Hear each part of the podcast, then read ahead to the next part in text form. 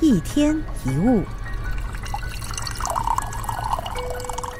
生命中有很多事情未必在发生的当下，它就是结果，它可能只是一个开端。如果在事情发生的当下，我们选择放弃，那么放弃就会是结果。但如果我们愿意经历一段时间的沉淀或发酵，让我们跟更多的人事物碰撞，到最后，它可能会给我们不一样的答案，让我们看到不一样的风景。生命中有许多经历。不是努力了就一定会顺利，也不是跟每一个人沟通，对方就能够理解。有一些事也不是放手了就与你无关。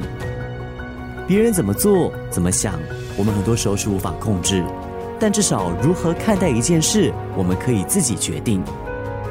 凡事不要执着于当下的结果，尝试在内心里撑开一张滤网。让时间把那些差劲的人事物慢慢的过滤掉，留下自己需要的美好。认真的对待每一天，持续用喜欢的、想做的事情为自己累积能量。